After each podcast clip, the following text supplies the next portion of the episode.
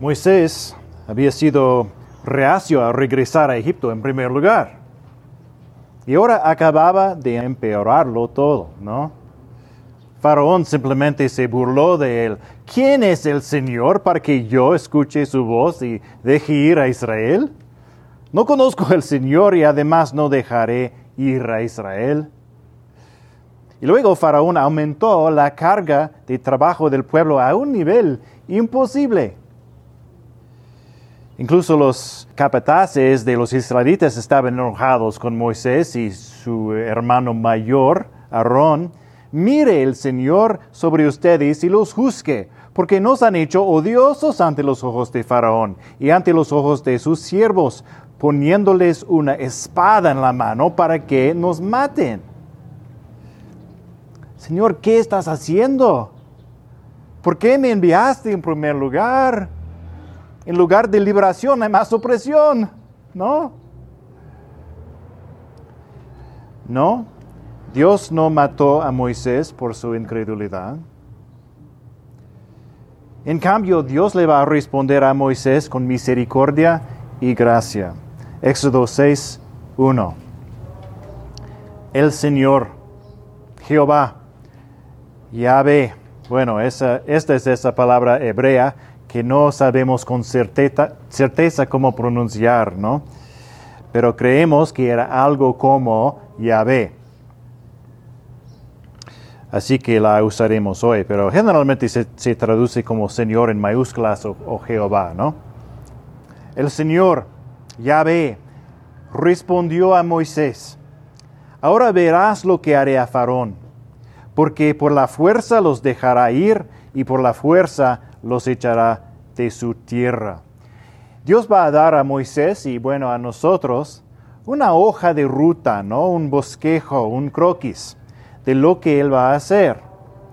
Y vamos a ver cómo se desarrolla el plan de Dios paso a paso en las próximas semanas. Dependiendo de la traducción de la Biblia que posea, podría suponer suponer que la gramática en este versículo en, el hebreo original es un poco difícil, un poco complicado.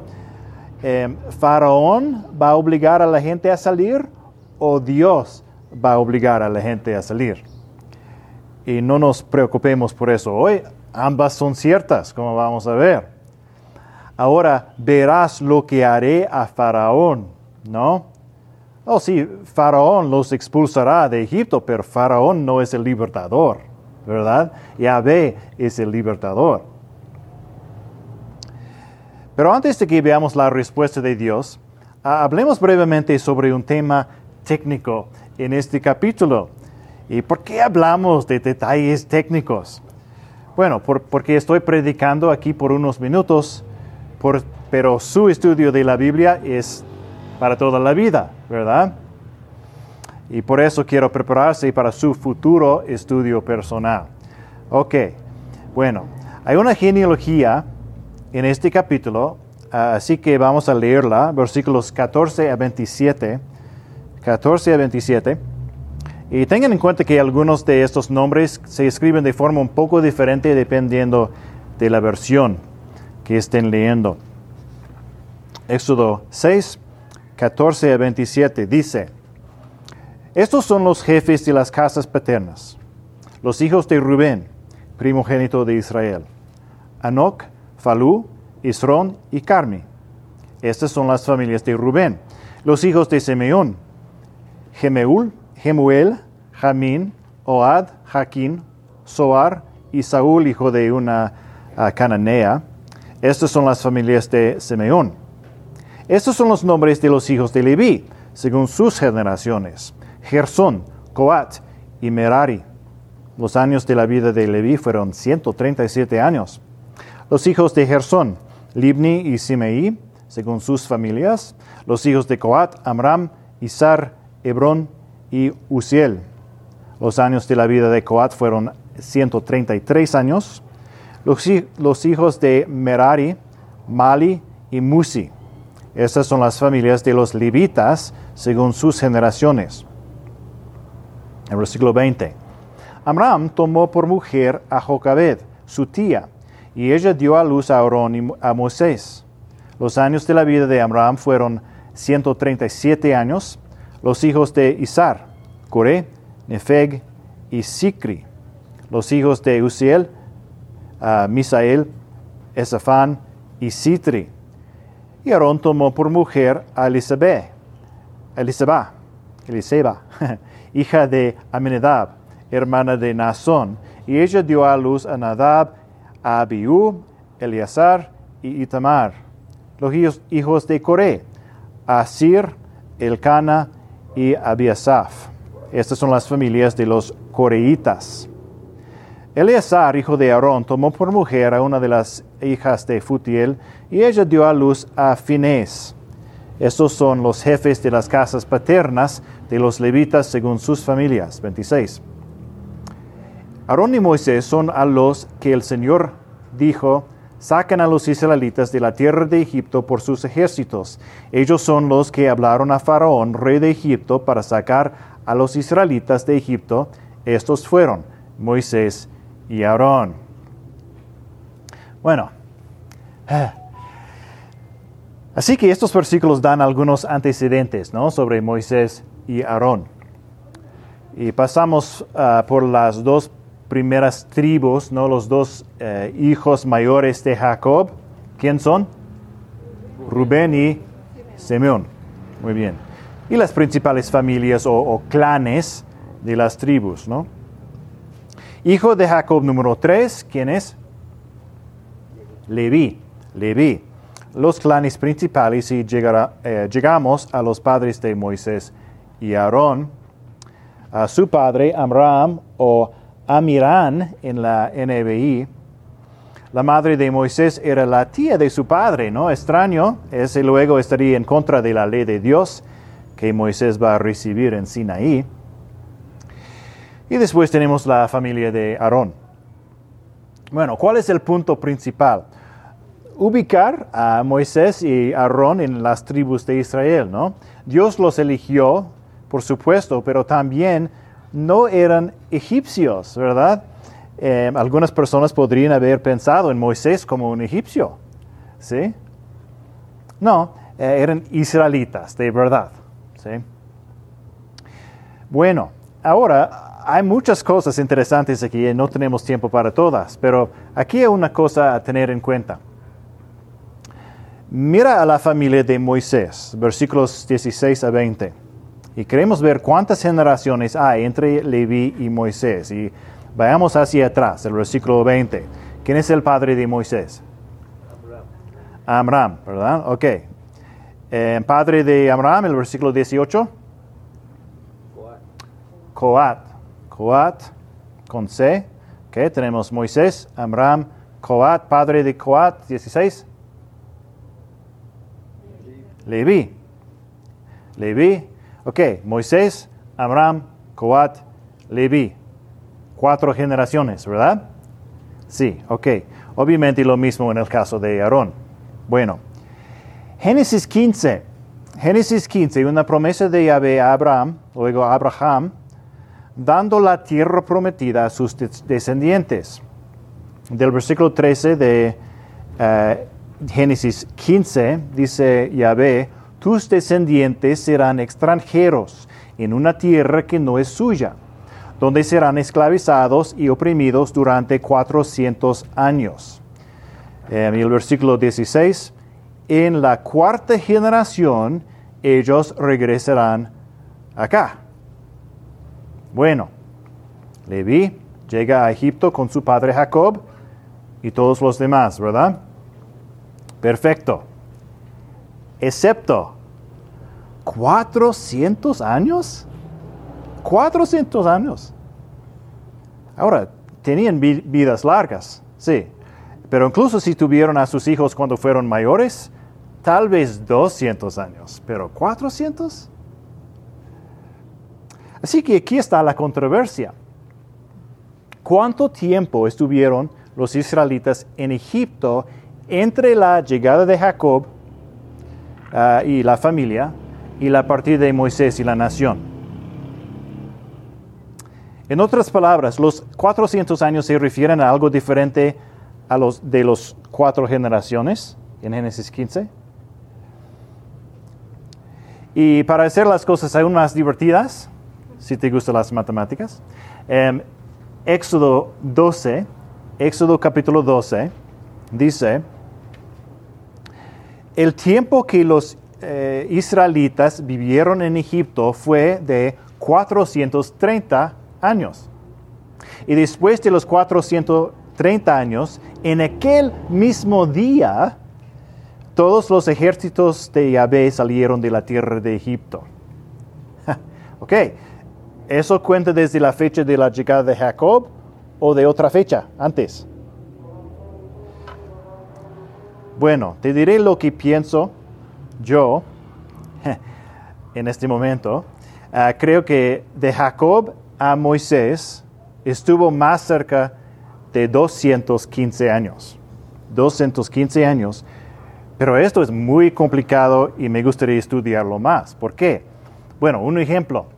Abraham fue a Egipto. Génesis 12. ¿Ok?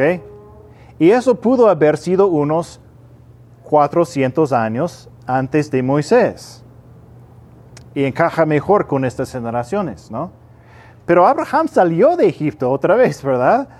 Sí, aunque parece que siguió teniendo tratos con Egipto. Y bueno, incluso después de que Jacob llegó a, Egipto, algunos de los israelitas iban y venían. ¿Sabías que algunos de la familia todavía estaban involucrados en Canaán después de que Jacob y la familia llegaron a Egipto? Muchas em, personas no saben esto. La Biblia nos dice que una nieta de Jacob edificó tres ciudades en Canaán durante este tiempo en Egipto. ¿Sí? Una nieta de Jacob. Y bueno, luego están las cuestiones de población, otras genealogías y otros versículos y traducciones. Es complicado, pero ah, vamos a dejar eso de lado por un momento. Pero estas son las dos opiniones principales, ¿ok? Jacob a Moisés fue de unos 400 años o solo 215 años y los 400 o, 430 ah, años no se refieren a la llegada de Jacob, sino a otras fechas. ¿Ok? Todo eso puede parecer confuso, pero conocer las diferentes opiniones te ayudará mientras estudias. ¿Sí? Pero bueno, seguimos adelante. El versículo 2. En la Nueva Biblia de las Américas tiene Señor en mayúsculas eh, como una traducción de Yahvé, pero voy a leer Yahvé porque nos ayudará a entender un poco mejor el texto. Éxodo 6, 2. Dios continuó hablando a Moisés y le dijo, yo soy Yahvé. Yo me aparecí a Abraham, a Isaac y a Jacob como Dios Todopoderoso pero por mi nombre Yahvé no me di a conocer a ellos. También establecí mi pacto con ellos de darles la tierra de Canaán, la tierra donde peregrinaron. Además he oído el gemido de los israelitas, porque los egipcios los tienen esclavizados, y me he acordado de mi pacto.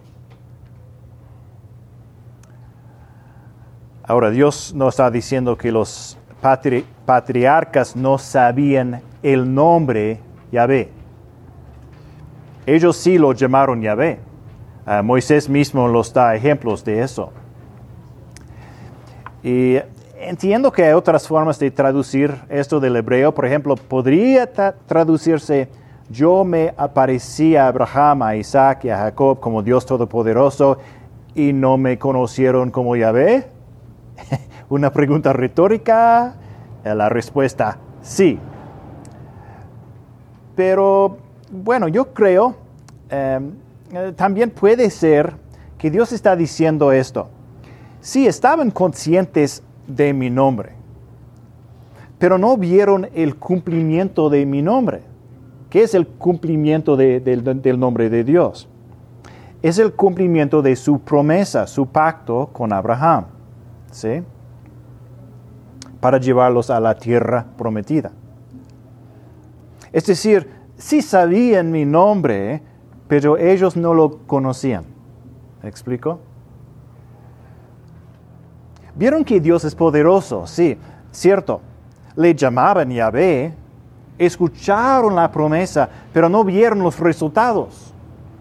Pero había llegado el momento de demostrar el verdadero significado del nombre del pacto, Yahvé.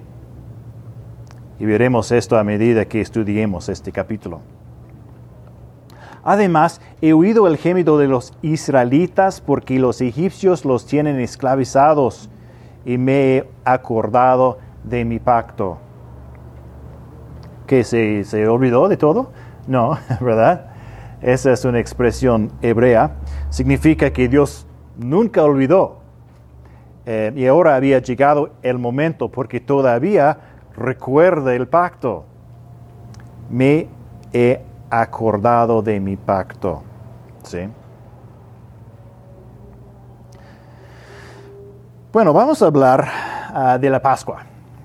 Más adelante aprenderemos más, pero cuando los judíos eh, celebran la comida de la Pascua hoy, el ceder de Pesach o Pascua, tendrán cuatro copas o cuatro brindis ceremoniales de vino. Y sabemos mucho sobre el ceder, pero no sabemos tanto como podrías pensar sobre las tradiciones, ah, incluso en los días de Jesús, ¿no? A veces los cristianos hoy ah, tendrán un ceder ah, y aprenderán sobre todas las tradiciones, pero muchas de esas tradiciones puede haber llegado más tarde. Entonces los discípulos de Jesús Ah, sabían acerca de las cuatro copas, probablemente. Pero bueno, las cuatro copas se basan en el texto que estamos a punto de leer. Y hay cuatro cosas que Dios va a hacer. Y vamos a aprender esto porque nuevamente son una hoja de ruta para lo que viene. Pero recuerda, las cuatro copas es solo una tradición no viene de la, la Biblia, no es parte de la Pascua en la Biblia. Solo lo, eh, los usaremos hoy para ayudarnos a recordar, ¿sale? Entonces, el versículo 6. Por tanto, dile a los israelitas, aquí está, yo soy, ¿quién? Vamos a decir Yahvé, Yahvé, ¿ok?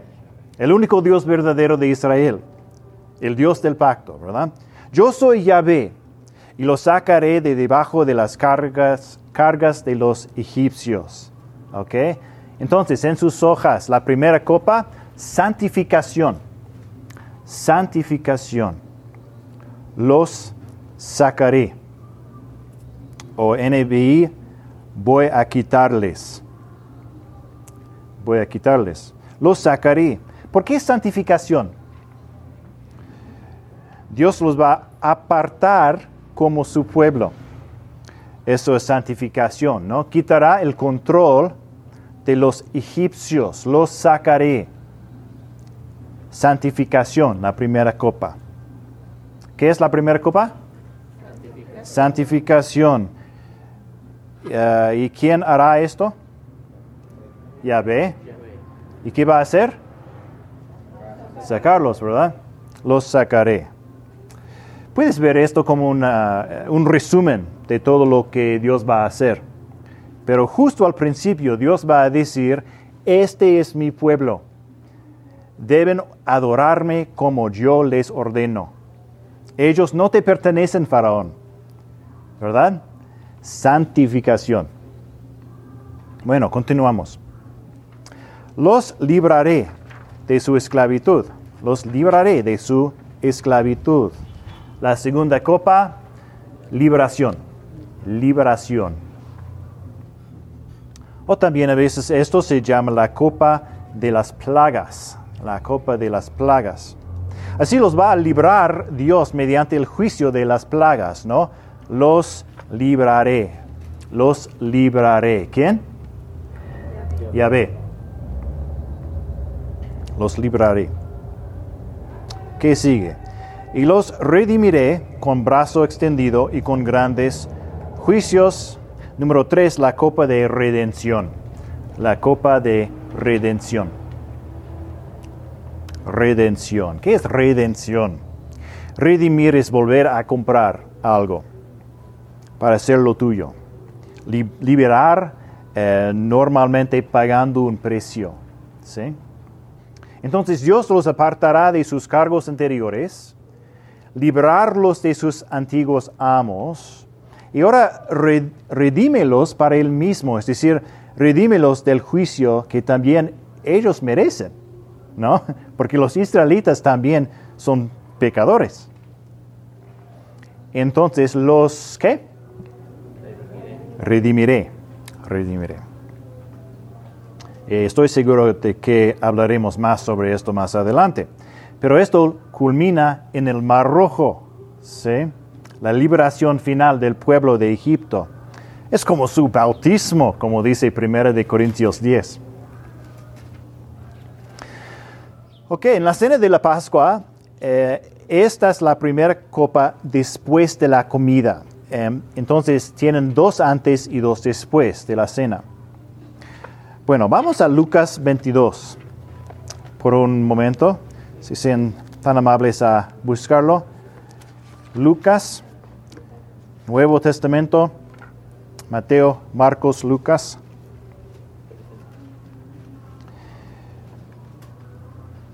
Es interesante lo que dice Lucas sobre la Pascua. Ah, nuevamente sabemos muy poco acerca de cómo los discípulos celebraron la Pascua, pero aquí tenemos algunas pistas interesantes.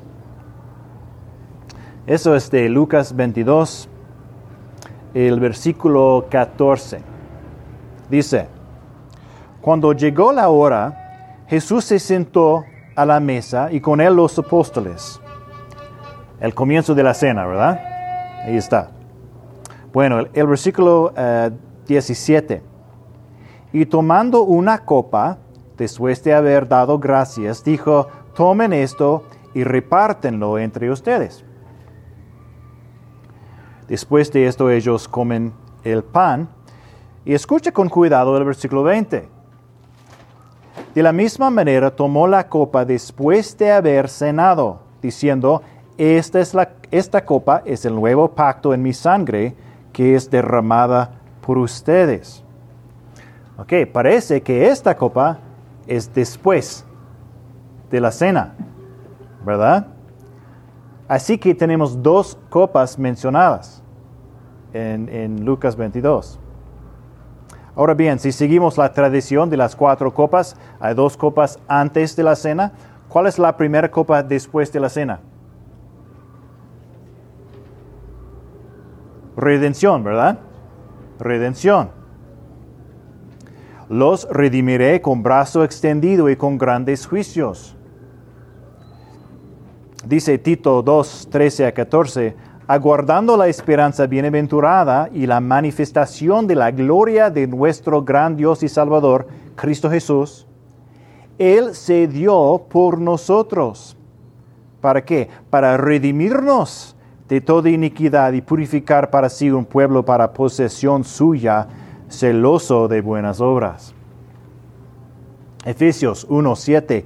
En Él tenemos redención mediante su sangre el perdón de nuestros pecados. Hebreos 9, ah, 15. Por eso Cristo es el mediador de un nuevo pacto, a fin de que habiendo tenido lugar una muerte para la redención de las transgresiones que se cometieron bajo el primer pacto, los que han sido llamados reciben la promesa de la herencia eterna.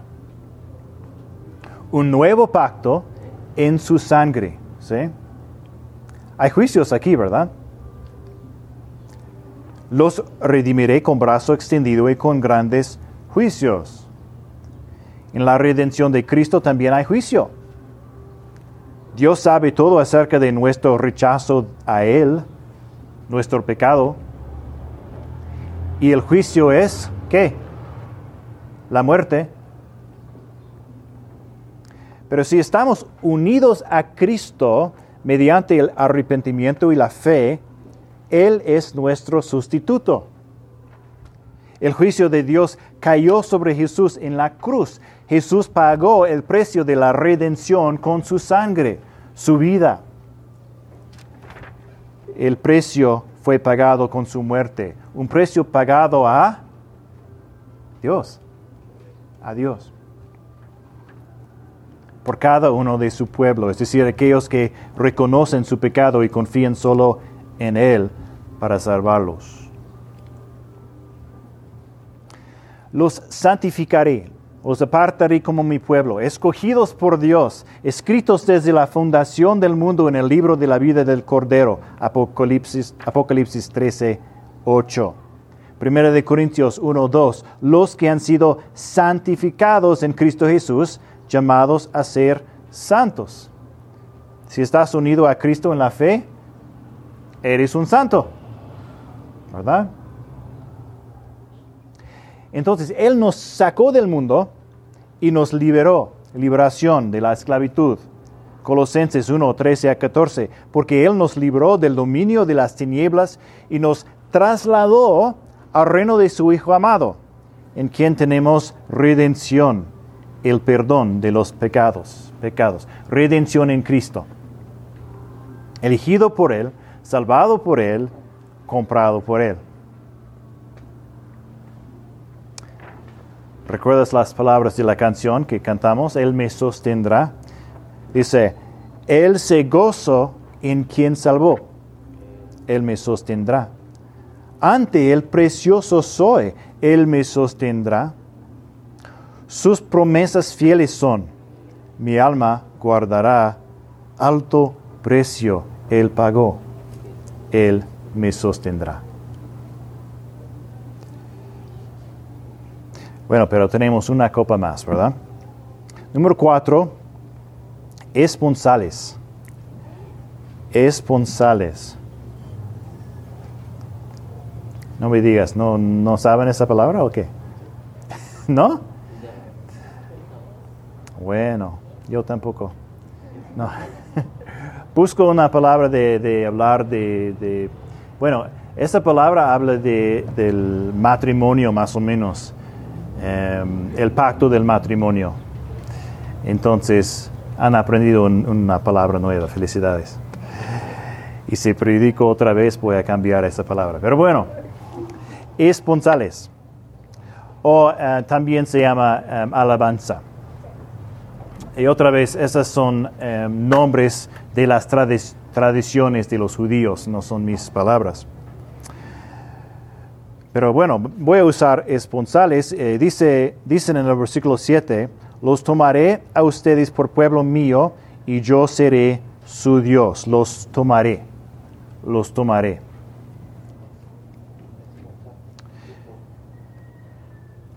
Esponsales. Eso nos recuerda al monte, Sinaí, el pacto formal del pueblo con Dios.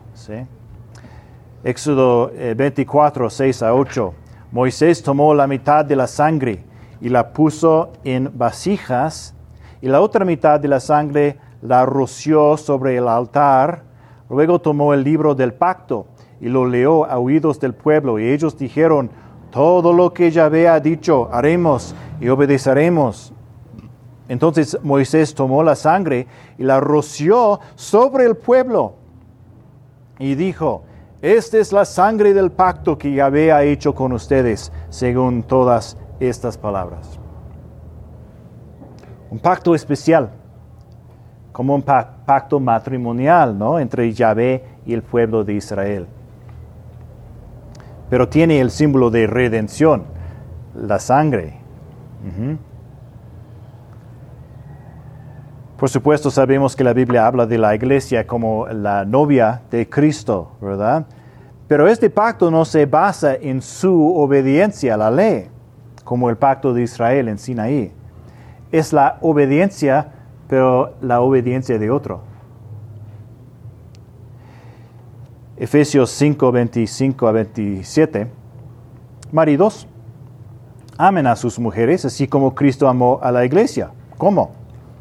Y se dio él mismo por ella para santificarla, habiéndola purificado por el lavamiento del agua con la palabra, a fin de presentársela a sí mismo una iglesia en toda su gloria, sin que tenga mancha ni arruga ni cosa semejante, sino que fuera santa e inmaculada. Cristo nos purifica. ¿sí? Todo es obra de Cristo, no obra nuestra. No rociamos sangre aquí, ¿verdad? Gracias a Dios. Jesús terminó todo eso en la cruz. Y de hecho, en uh, los versículos de Éxodo 6, también es todo obra de Yahvé. Yo soy Yahvé y los sacaré de debajo de las cargas de los egipcios, los libraré de su esclavitud y los redimiré con brazo extendido y con grandes juicios. Los tomaré a ustedes por pueblo mío y yo seré su Dios.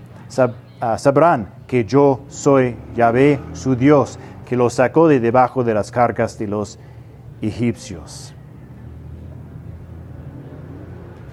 Y sí tenemos una mejor promesa como iglesia de Dios. Somos liberados de la esclavitud del pecado por la obra de otro. Nuestra esclavitud era una esclavitud más terrible, incluso encadenando nuestros corazones. ¿Sí? La esclavitud del pecado.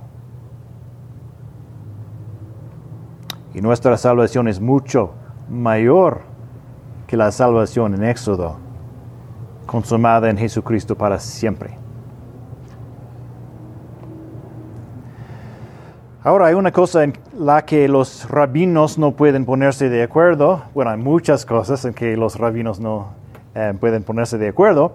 Pero en este caso, la pregunta es, ¿debemos tener una quinta copa? Mira uh, el versículo 8.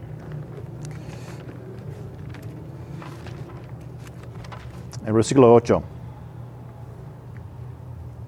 Los traeré a la tierra que juré dar a Abraham, a Isaac y a Jacob, y se la daré a ustedes por heredad. Yo soy Yahvé. Los sacaré, los libraré, los redimiré, los tomaré, los traeré. Parece que sí, ¿verdad? Los traeré uh, o meteré o llevaré en versiones diferentes, pero vamos a usar traeré por el momento. La última herencia, la, consumación, pero vamos a usar la palabra en el versículo 8, eh, copa 5, uh, entonces heredad, heredad, los traeré, heredad, los traeré. Como leemos eh, Hebreos 9, los que han sido llamados reciben la promesa de la herencia eterna.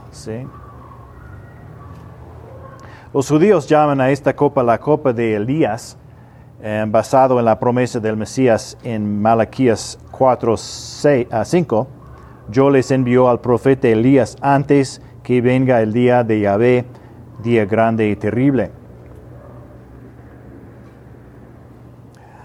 Usando la terminología de las bodas, Jesús dijo a sus discípulos en Juan 14, en la casa de mi Padre hay muchas moradas. Si no fuera así, se lo hubiera dicho, porque voy a preparar un lugar para ustedes. Y si me voy y les preparo un lugar, vendré otra vez y los tomaré a donde yo voy, para que donde yo esté, allí estén ustedes también. Juan 17, 24, la oración de Jesús. Escucha su corazón aquí. Padre, quiero que los que me has dado estén también conmigo, donde yo estoy, para que vean mi gloria, la gloria que me has dado, porque me has amado desde antes de la fundación del mundo. Esa es la, la salvación completa, hermanos. Toda es la obra de Dios. Su plan, amor perfecto y eterno. Espero que seas parte de ella a través de la fe en Cristo solamente. Y esta promesa a Israel está sellada en, ambos extremos con el nombre de Dios, ¿no? Yo soy Yahvé, yo soy Yahvé. El Dios que nunca miente, que nunca rompe una promesa. Y vamos a ver cómo sucede todo desde la primera fila en las próximas semanas.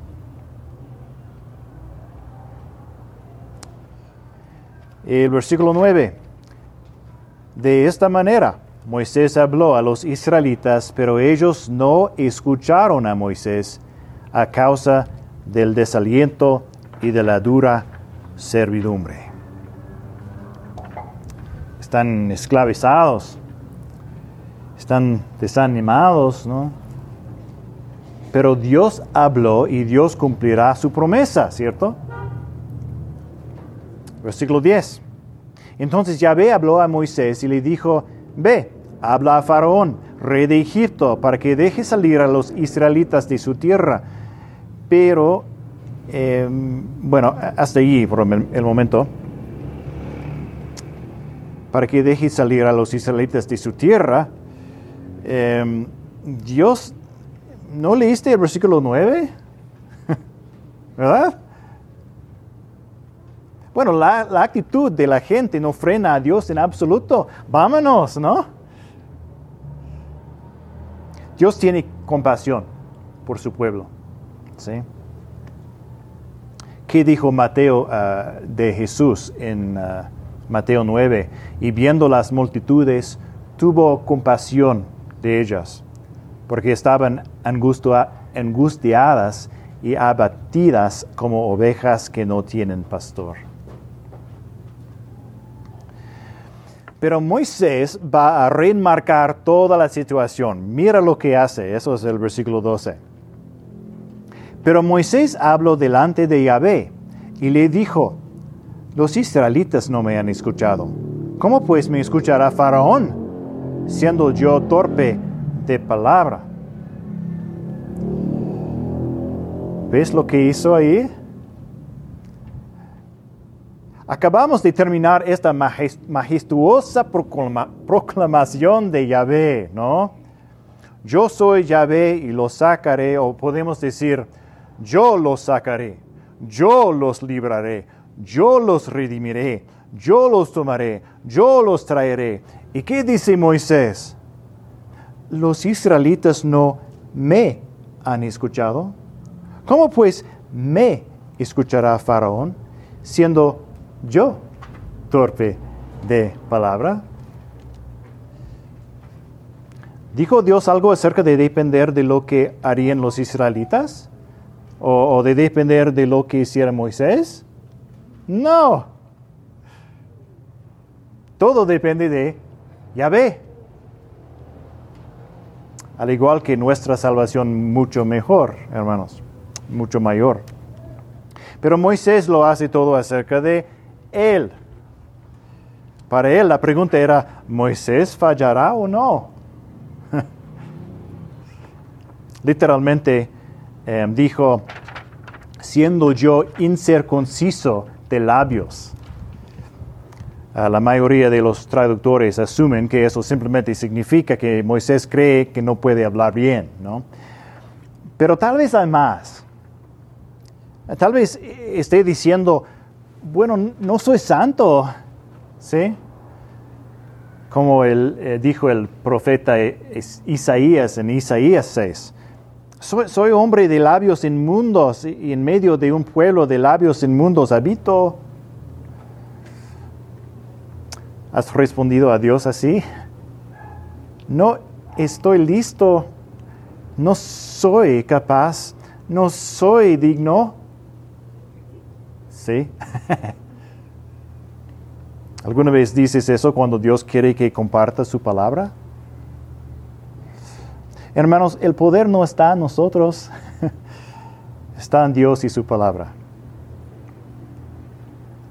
Veamos eso uh, de nuevo en las cinco copas, ¿no? Ve si puedes recordar sin mirar a las hojas, ¿ok? La primera copa, uh, santificación. santificación los sacaré. Los sacaré. ¿ok? La segunda copa, liberación, los Eso es fácil. ¿Quién? Sí, ¿verdad? Sí, Dios es correcto también. Ah, la tercera copa, redención, ahí está, los redimiré. ¿Ok? La cuarta copa, eso es difícil. Responsable, responsables, los tomaré, los tomaré. Quinta, heredad, los traeré, los traeré. Muy bien. El desánimo, eh, desánimo y la incredulidad del pueblo, la incapacidad y el miedo de Moisés, no cambia en lo más mínimo el plan de Dios. ¿Sí? El versículo 13, entonces Yahvé habló a Moisés y a Aarón y les dio órdenes para los israelitas y para Faraón, rey de Egipto, a fin de sacar a los israelitas de la tierra de Egipto. Y luego vienen las genealogías que ya leímos. Moisés y Aarón eran levitas. Y eso no era nada especial. ¿eh? De hecho, Simeón y Leví eran hombres violentos. Eh, justo antes de que Jacob muriera, básicamente maldijo a estos dos hijos por su ira y su crueldad. Pero Moisés era uno del pueblo, ¿no? Un verdadero israelita y la familia de Aarón ah, será muy importante en los años venideros porque será la base de la línea sacerdotal. Y entonces Moisés escribe más sobre la familia de Aarón aquí. Y esta sección termina simplemente diciendo, Aarón y Moisés son a los que Yahvé dijo, saquen a los israelitas de la tierra de Egipto por sus ejércitos.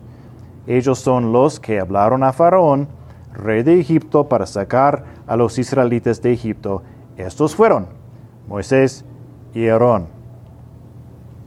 Así que ahora tenemos la historia completa de estos dos hombres, ah, dos hermanos, ¿no?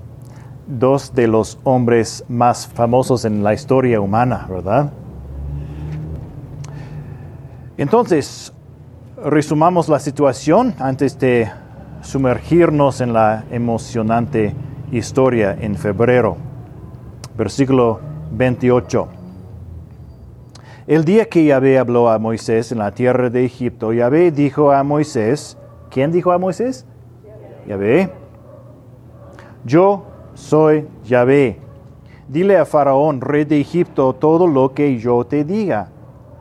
Pero Moisés dijo delante de Yahvé, yo soy torpe de palabra, incircunciso de labios. ¿Cómo pues me escuchará Faraón? Y nos quedamos en suspenso, ¿no? Pero nosotros sabemos la verdad. No es tú, Moisés, no son tus ideas, tus opiniones, es la palabra de Yahvé. Y disculpe los spoilers, pero eso es exactamente lo que Dios le dirá a Moisés en el próximo capítulo. Es mi palabra, Moisés. De hecho, Faraón no los escuchará, pero yo soy.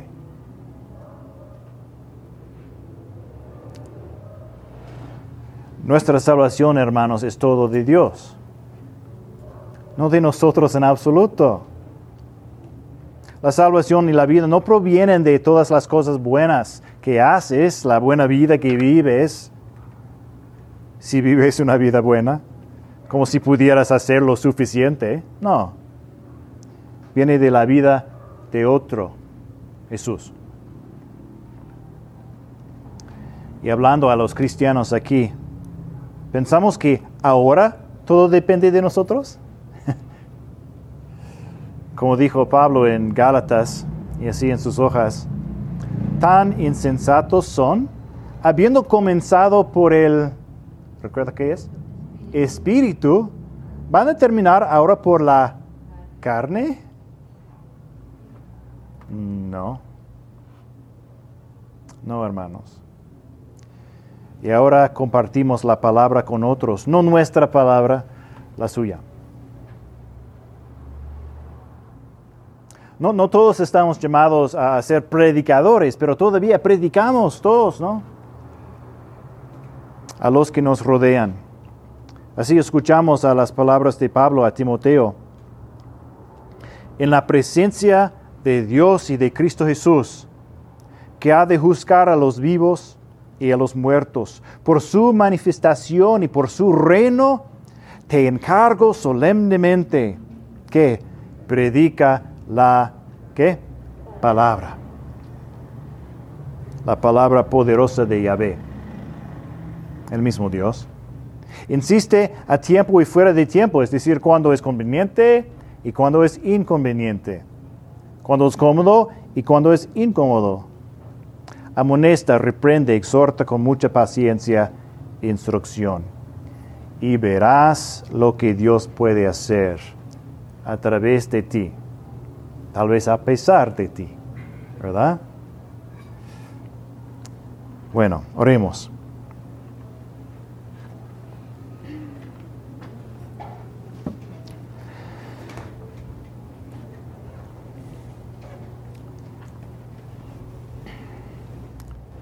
Padre Celestial, eh, gracias por esta maravillosa hoja de ruta de la salvación de tu pueblo Israel.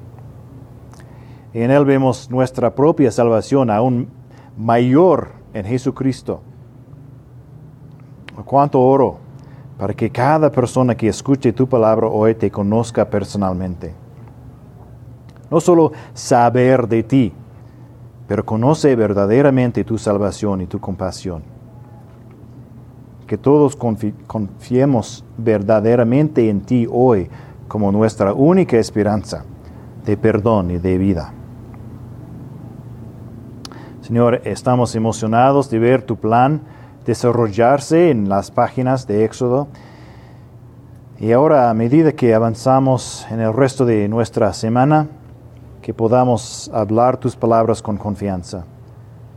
Le pedimos a tu Espíritu que cambie los corazones esta semana. Oramos en el nombre de Jesús. Amén.